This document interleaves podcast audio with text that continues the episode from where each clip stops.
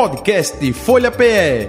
Análise das principais notícias do dia no Brasil e no mundo. Entrevistas e informação com a credibilidade da Folha de Pernambuco.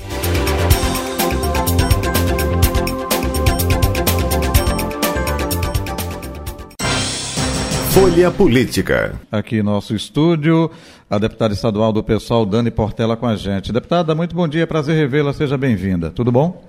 Tudo bem, Jota? Bom dia para você também, também para a Betânia que está aqui conosco e para todas as pessoas que estão nos acompanhando. É sempre um prazer estar aqui com vocês. Betânia Santana, Oi, Me Jota, abandonou. Bom dia. Bom dia. Tá com saudade de mim, não era, Jota? Me abandonou, não foi? Nada, é a deputada que está me botando para trabalhar em outro canto. Bom dia, prazer tê-la aqui, Betânia, novamente na bancada, colunista de política da Folha de Pernambuco. Deputada eh, Dani Portela, eh, até aproveitando, né, estava programada a vinda de Lula, é, para amanhã, né, é, investimentos aí na refinaria Abreu e Lima, mas hoje pela manhã eh, já por conta é, da agenda internacional, vai para Cuba, não vai poder estar com a gente aqui. Mas que bom, não é só a vinda de Lula, não é? É o que ele traz, investimentos, não é? aquecimento é, da nossa economia, reativação da refinaria Abreu e Lima. É um pouco disso tudo?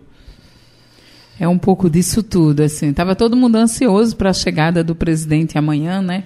Estaríamos todas e todos lá na refinaria e acompanhando a visita de Lula, mas o que foi anunciado é que, por motivo de agenda, foi adiado, mas ele virá em outro momento, mas os investimentos estão garantidos, né? Que, na verdade, é, essa semana a gente começa a semana já justamente com o ministro Rui Costa aqui e outros ministros presentes, num evento para anunciar o PAC, o Projeto de Aceleração do Crescimento. E nesse projeto serão mais de 91 bilhões de investidos em Pernambuco. Então ainda vem o investimento para a refinaria, já teve aqui o anúncio que foi feito aqui do PAA, retomada do PENAI de planos de aquisição de alimentos, então vem muito recurso. O governo federal tem dado um olhar especial para Pernambuco uhum. e com recurso, com investimento para que o nosso estado volte a crescer. Isso é muito bom. Além do povo, claro, não é que será beneficiado politicamente. Quem tira proveito nesse aspecto, hein? Olha, tá, tá se comentando muito, e isso é uma coisa sempre muito interessante, né? Em todos os eventos, fica sempre aquela pressão para a governadora fazer o L, né? Porque ela está indo para Brasília constantemente, visitando todos os ministros. O presidente Lula tem dado uma atenção muito especial para o nosso Estado, e aí fica nos eventos. Cadê o L, Raquel? Cadê o L? A neutralidade da eleição está sendo muito cobrada, né? Porque acho que política a gente tem que ter lado. E cada vez é, eu vejo que, mesmo que a governadora ela tenha feito um palanque com o centro, com a direita, e até colocado nesse palanque a extrema-direita, mas não só no palanque, mas também no governo, alguns partidos da antiga base do ex-presidente Bolsonaro, mas ela tem entendido que ela precisa de uma aliança muito próxima com o governo federal. Então, a proximidade com o governo Lula, ela precisa acontecer. Então, acho que isso é papel de qualquer gestor, independente de partido. Isso mostra que você pode fazer política com P maiúsculo, mas que os investimentos federais, sem sombra de dúvida, favorecem o governo do Estado. O governo precisa admitir que o governo federal tem sido fundamental na retomada dos investimentos em Pernambuco. E a gente precisa agradecer ao nosso presidente, a Lula, a retomada do crescimento no país, depois de quatro anos, Jota, de um desmonte. Uhum. Quatro anos de quase um antigoverno em várias áreas importantes que estão sendo retomadas agora. Betânia? É, como disse Rui Costa até no lançamento do novo PAC na segunda, Jota, ele disse assim que não, não foi um governo ruim, foi muito pior que isso. Não houve governo. E aí, o, o anterior, né? Uhum. E aí, por isso, todos os estados e o país entraram nesse desequilíbrio em todos os sentidos. Mas a governadora está tá meio que reconhecendo isso. Ela começou inicialmente só falando governo federal, porque o governo federal, agora ela já falou o nome de Lula. Daqui a pouco é o L. Daqui a, ela agradece, ela já usou um vestidinho meio puxando para o vermelho. setembro. Que ser, né, deputada? Porque não se faz gestão só com, com projetos, se faz gestão fazendo política também. São duas coisas que andam entrelaçadas, né?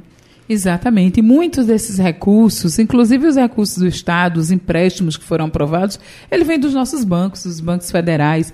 Então a política vai fazer esse diálogo, né? Quando eu vejo no mesmo cenário, presidente Lula, a governadora Raquel, Danilo, o ex-governador Paulo Câmara, né, dentro do, dos órgãos que estão ocupando, esse diálogo vai ter que acontecer. Então, é pensar o que é melhor para o Estado de Pernambuco e a gente fazer, independente do nosso campo político, o que é melhor para o Estado. E, para isso, tem que se reconhecer que o governo federal voltou e voltou para investir, como você falou. Não tivemos governo, foi um antigoverno, é botar no Ministério da Mulher alguém contrário à luta das mulheres e que desmonta o ministério. Colocar no meio ambiente alguém que queria desmatar a Amazônia, que era contrário à demarcação de território indígenas, era a favor de entregar terra para a grilagem, para a exploração. Então é você botar no Ministério da Saúde, gente, alguém contrário à vacina. Eu sempre brinco com isso, né, Jota? Que eu uhum. lembro de tomar vacina a pulso na escola, pistola. Dois. e de é, ficar três. correndo para não tomar vacina. E ninguém ficava questionando se era válido, se não era válido, se tinha chip, se não tinha chip. Então, a gente entrou num, num período muito difícil, né? E que isso refletiu nas políticas públicas. Então, agora a gente está num tempo de respirar, de retomar. Não está fácil, né? A governabilidade no nosso país não é fácil, mas acho que Lula tem dado boas sinalizações e para Pernambuco os ventos bons estão soprando. Então a governadora não tem muito do que reclamar, não é, deputada? Tem uma assembleia que já atende mais para ela e tem recursos federais sendo liberados com, com agilidade e com facilidade. É isso? Olha, o cenário tem se colocado positivo, né? Mas para mim ainda falta gestão. Porque o cenário está tá positivo, o governo federal tem dado várias sinalizações. A Assembleia Legislativa, eu acredito que é uma base sólida ainda não existe. Existe uma base fluida.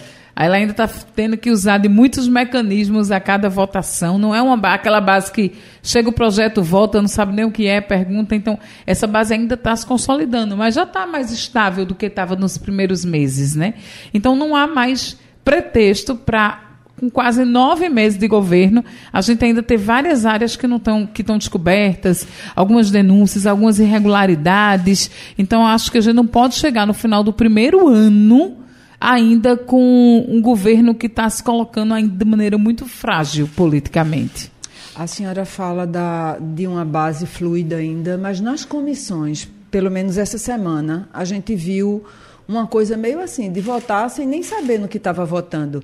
Viu, Jota? Segunda-feira, uhum. na terça-feira, a Comissão de Constituição e Justiça analisou e distribuiu. Já, já havia distribuído o pacote fiscal, né, deputada? E aí o povo saiu votando aleatoriamente, assim, mais do que analisar a constitucionalidade, entrou no mérito das emendas apresentadas. E a senhora reagiu a isso. Por quê, deputada? O regimento permite. Olha, na verdade, a nossa reação, ela se deu muito por uma forma de atuar no legislativo. É, e esse modus operandi, se, se ele for estabelecido, ele vira uma espécie de rolo compressor. A gente não pode esquecer, e, e ali eu precisei lembrar, que nós somos um outro poder. Esses poderes, o executivo e o legislativo, eles são independentes entre si. Embora tenham que estabelecer uma relação de harmonia, como também com o poder judiciário.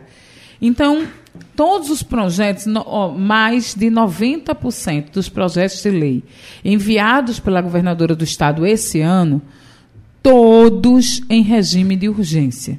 Todos.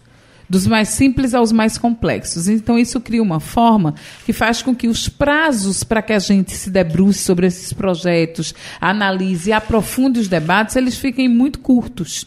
Então, por exemplo, esse projeto, que vai ser uma espécie de da reforma tributária proposta por Raquel Lira, em um único projeto, Jota, uhum. ela altera 15 leis. Em um projeto só. E, e ainda é inconstitucional. E na verdade, não é inconstitucional. Há uma discussão, dependendo da matéria. Como todas as leis são de matérias orçamentárias, tributárias e fiscais, há quem diga que é uma matéria só, há quem entenda que não. Mas a forma, para você ter uma ideia, tem um dos anexos desse projeto, que é o projeto PLO, né, 1075, que é o anexo 7, que no anexo ela traz uma outra lei. E aí, durante o projeto, ela faz referência ao anexo. Quando você vai no anexo, é uma outra lei, com dispositivo, inciso, artigo, uma lei dentro da lei. Então, para mim, isso fere o processo legislativo. Porque se eu, Dani Portela, deputada, pegar um projeto só e sintetizar várias coisas, ele não passa nem pela admissibilidade. Eu não consigo dar uma entrada no projeto assim. E por que a governadora consegue? Então, se isso vira uma prática, isso é muito ruim. Você viu. A gente, em uma reunião, um projeto complexo, Jota, que altera tributo. Tributos mais simples, como transmissão de causa-mortes, doação de qualquer bem e serviço, mas tributos que atingem todo mundo, como ICMS. Para você que está me ouvindo, que vai pesar no arroz, no açúcar, no pacote de café, e PVA, que é uma coisa que a gente debate tanto, né? É, altera vários tributos com várias tabelas, inclusive com erros de grafia. Você mandar um projeto de lei com erro de português, mais sério do que um erro de grafia, é erros técnicos nos cálculos, nos números. Então não tem nenhum cuidado de passar um pente fino. Isso é um desrespeito com a Casa Legislativa.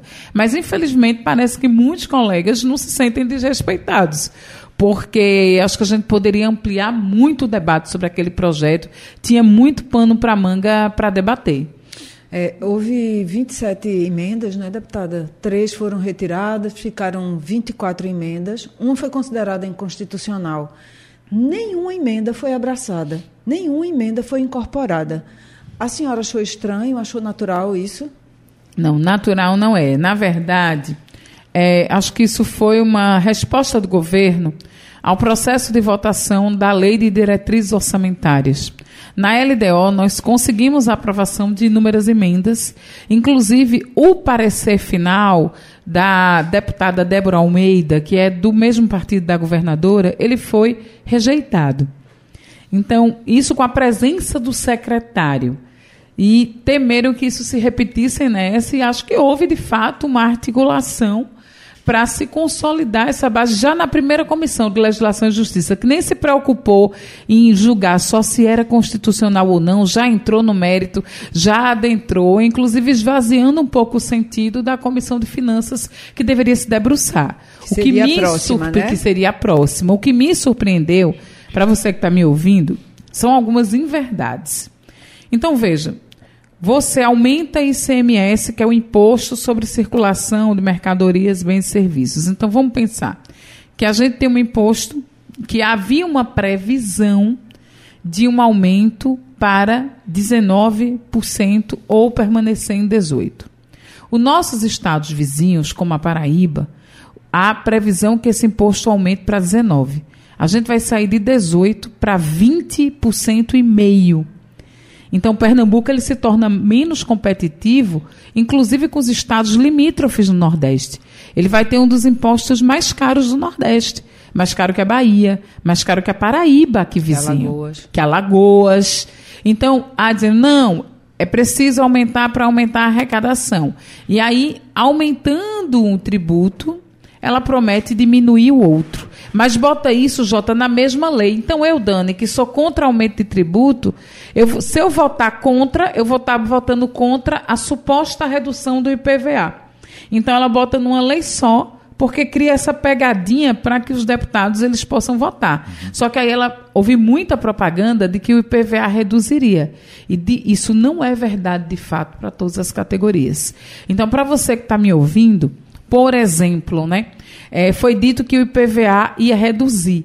Para moto, o IPVA aumenta. A tabela está calculada de maneira equivocada. Por quê? Ela bota o IPVA menor apenas para cinquentinha e para todas as demais motos, na tabela anterior do governo Paulo Câmara, as motos esse ano iam para 2%. E existe um, um, caráter que é da progressividade. Isso é um princípio do direito tributário. Quem ganha mais paga mais, quem ganha menos paga menos. É da solidariedade da justiça fiscal. Por esse pacote de Raquel, não. você tem sua cinco, você tem uma moto Qualquer moto, excetuando as cinquentinhas, de qualquer cilindrada, está previsto um imposto de 2,4. Vai pagar igual a quem tem uma moto em valores superiores a 100, 150 mil reais. Então, a moto do entregador de aplicativo, você que entrega iFood, o pai de família que passa o dia em cima de uma moto com som na cabeça, que, que, faz, que trabalha e vive dessa moto, ele vai pagar o mesmo tributo de quem tem uma Harley Davidson, de quem tem uma Kawasaki, pelo pacote Raquel. Então, ela não reduz, ela aumenta tributo. Inclusive, na hora, aconteceu uma coisa inédita, que foi, durante a comissão, o nosso presidente da comissão ligou para o secretário quando eu apontei esse equívoco. E para mim ali é o momento oportuno de corrigir. Uhum. E disseram: não, não vai corrigir agora. O secretário admitiu que a tabela estava errada e que iria baixar para dois, mas até o presente momento isso não aconteceu. Ah, Lembrando que os prazos são curtíssimos, que a gente só tem até o final de setembro. Então você cobre isso da governadora, porque você oh. vai pagar mais pela sua moto. Deputada, me permita, mas é, vocês também não têm é, é, a possibilidade de realizar alterações?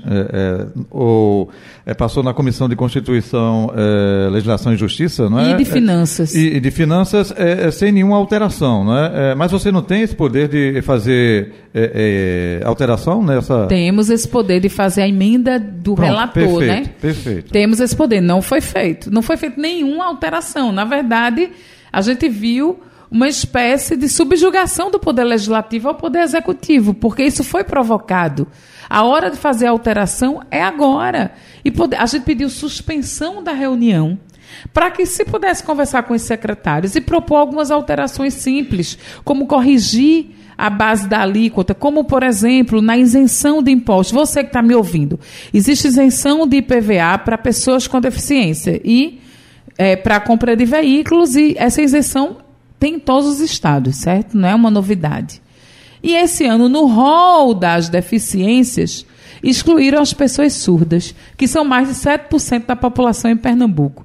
Isso aí, você acha que a governadora, ah, não, eu quero tirar pessoas surdas do rol de isenção. Não, isso é um erro. É, é óbvio que isso esqueceu, passou. Isso é falta de um critério maior, de uma maior competência na elaboração desse projeto. Veio um, um, um projeto para a gente cheio de erros. Então, a Assembleia Legislativa, como poder legislativo que faz o controle da constitucionalidade das leis, não poderia ter deixado passar ou aprovar um projeto com erros crassos. Acho isso lamentável, lamentei isso na hora, sigo lamentando aqui. Espero que ele não vá a plenário para votação da maneira como está. Ainda dá tempo corrigir, né? Ainda Por... dá. Né? Porque a Secretaria da Fazenda disse ontem que já tinha corrigido a tabela e os 2% do, do IPVA para moto, que estava como 2,4%. É, né? Na prática, isso não foi corrigido. Ela só alterou algumas bases de cálculos, mas não alterou o percentual. Para fazer isso, não dá tempo de mexer mais nesse projeto. Já passou por todas as comissões. Ele já está pronto para votar. Ela precisa enviar um outro projeto de lei e a gente perdeu a oportunidade de já ter corrigido. E lembrando, existe a noventena. Nenhuma lei tributária pode ser alterada. Ela tem que respeitar a noventena para poder valer a partir de janeiro do ano que vem, senão só no ano fiscal subsequente. Ou seja, tem que ser aprovada até 30 de setembro. Até 30 de setembro. Que são 90 dias antes é, do próximo do, ano, não é isso? Exatamente. Vamos falar de política partidária? Vamos. Já o pessoal deu uma rasteira na rede de sustentabilidade de Túlio Gadelha, foi? Deu. Foi, deputada? Aqui rasteira foi essa? Vocês fazem parte da federação, né? Só aproveitando para contextualizar e situar o nosso ouvinte internauta. E Túlio Gadelha, colocando o nome à disposição para concorrer à Prefeitura do Recife, o pessoal foi lá e, e tem maioria na federação e disse, não, Túlio, não. O que foi que aconteceu, hein? Explique para a gente. Olha, não foi bem uma rasteira, porque Jota, enfim. Mas, ó, para você que está ouvindo. A pimentinha que eu boto, É, bota essa pimentinha para. Enfim, nem, ó, eu digo a você, nem de pimenta eu gosto muito, viu? Sofri tanto quando eu fui no México. Mas é o seguinte: é, alguns partidos no Brasil recorreram a um novo mecanismo chamado federação. Para você que está me ouvindo, federação é um casamento entre dois ou mais partidos. E eu tenho dito que é um casamento arranjado, aquele que às vezes você conhece o noivo e a noiva na hora do altar, mas precisa permanecer casado por quatro anos.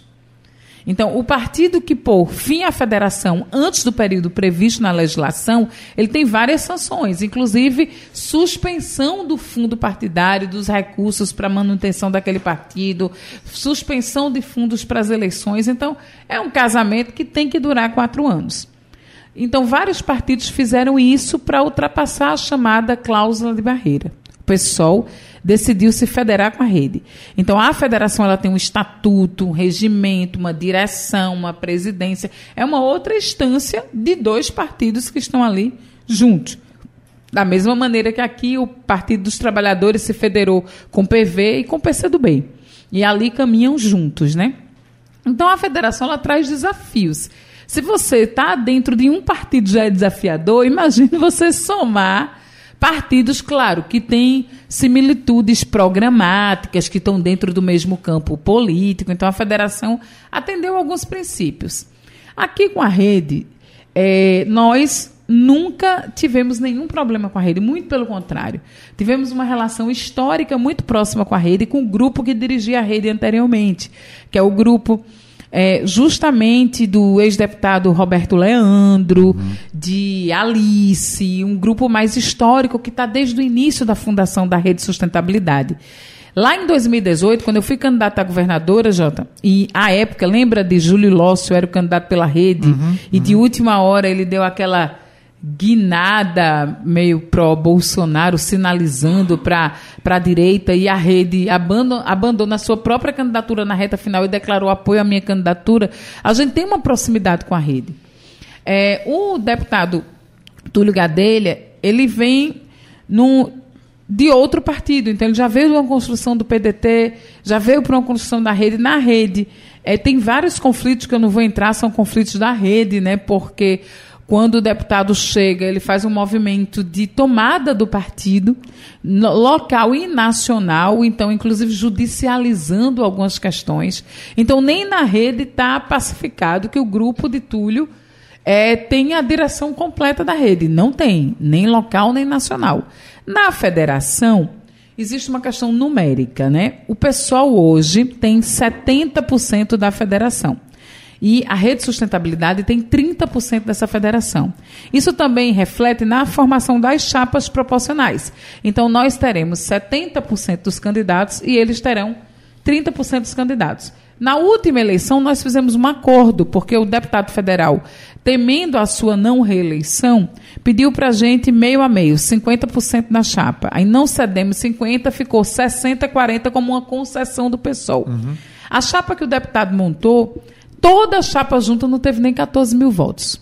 Então, o PSOL, neste casamento, o PSOL foi fundamental e, na verdade, indispensável para a reeleição de Túlio Gadelha, com a votação expressiva de Robinho Selima, com mais de 80 mil votos, que é a primeira suplente enfim, que em caso de algum afastamento de Túlio, mudança de partido ou alguma coisa que porventura venha perder o mandato, Tá aí, nós teremos uma deputada maravilhosa para assumir.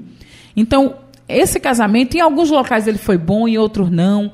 É, funcionou em Minas Gerais. Trouxe uma deputada estadual para o PSOL, que se deu graças à federação com a rede.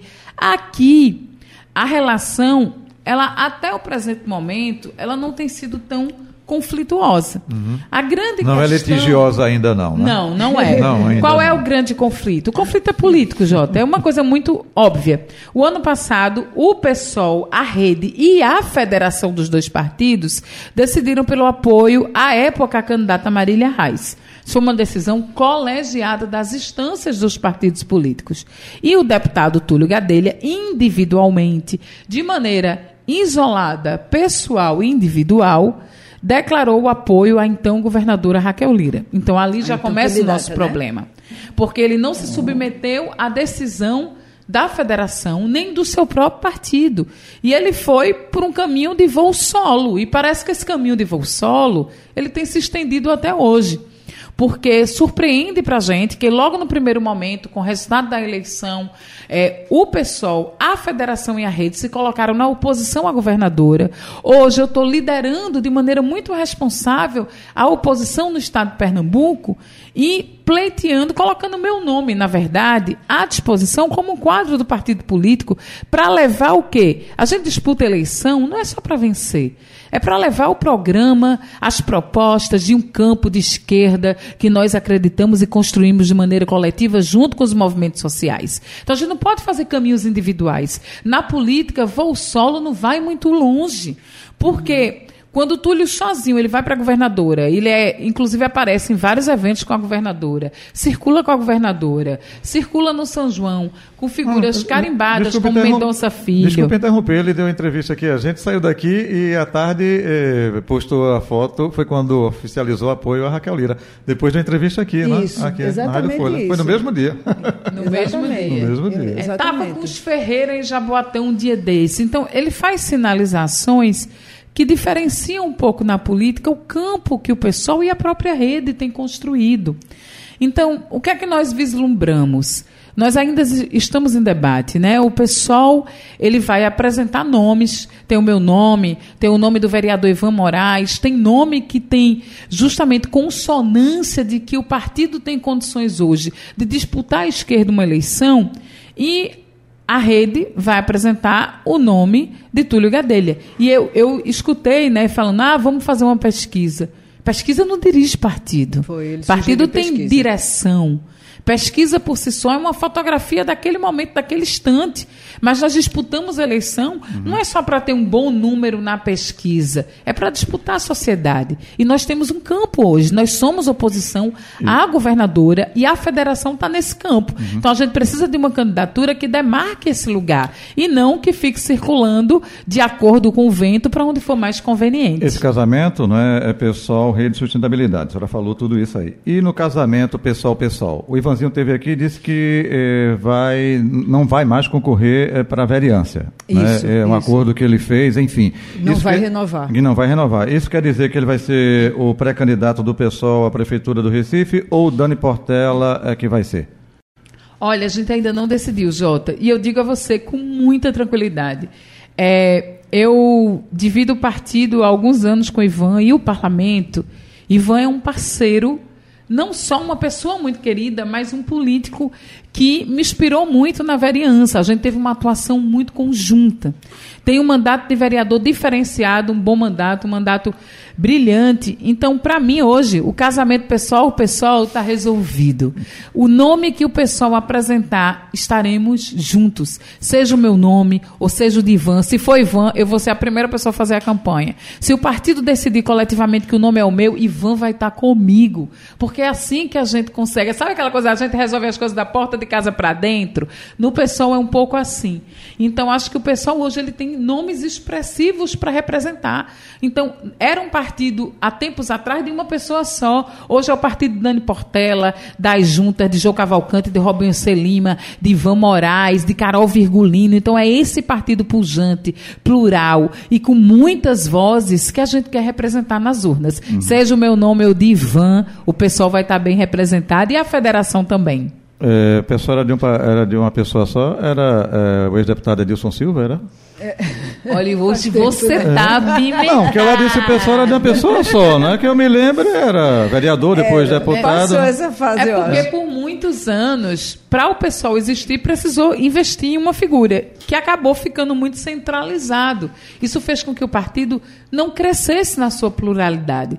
E a gente acredita que com a chegada das juntas, são cinco, surge Dani, surge Ivan, hoje tem Elaine, Pretas Juntas. Então hoje, quando você pensa PSOL, você já pensa em uma representatividade muito maior. Então, o Perfeito. problema da federação, Jota, hum. parece que não é a rede, né? É Túlio só. Né?